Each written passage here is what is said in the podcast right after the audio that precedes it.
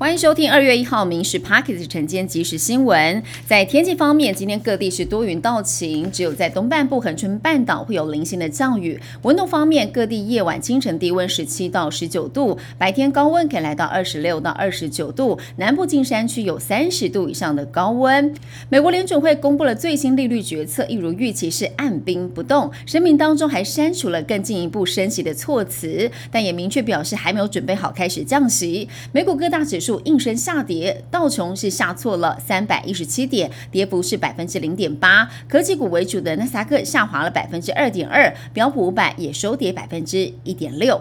上市公司台中商业银行的董事长王贵峰，他涉嫌在任职台中银行保险经纪公司负责人期间，挪用了将近十亿元的公款来租购超跑豪车，还有台北市中山区高级豪宅招待所，甚至还有私人飞机带着亲友出游去玩。北检指挥侦办，王贵峰以及其余两个人被声押警戒。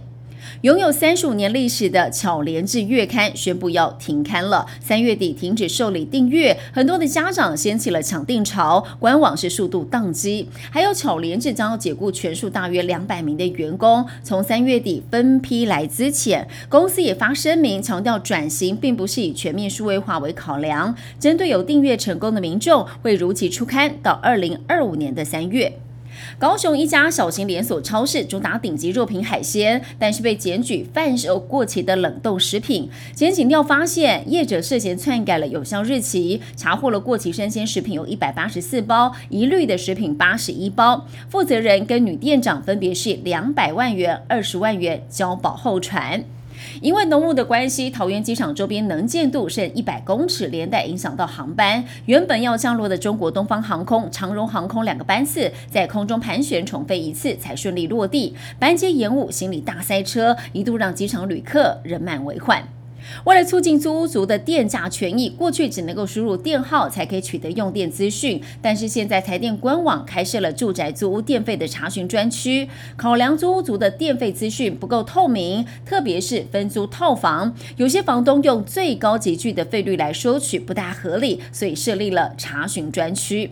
今天要选出立法院正副院长。昨天，民众党决定由黄珊珊竞选立法院长。对于外界质疑柯文哲保送韩国瑜是小蓝的指控，他强调自推人选就是展现政党主体性。而国民党团则是马上肯定民众党团走自己的路。如果不出意外的话，院长将是由掌控席次比较多的蓝营拿下。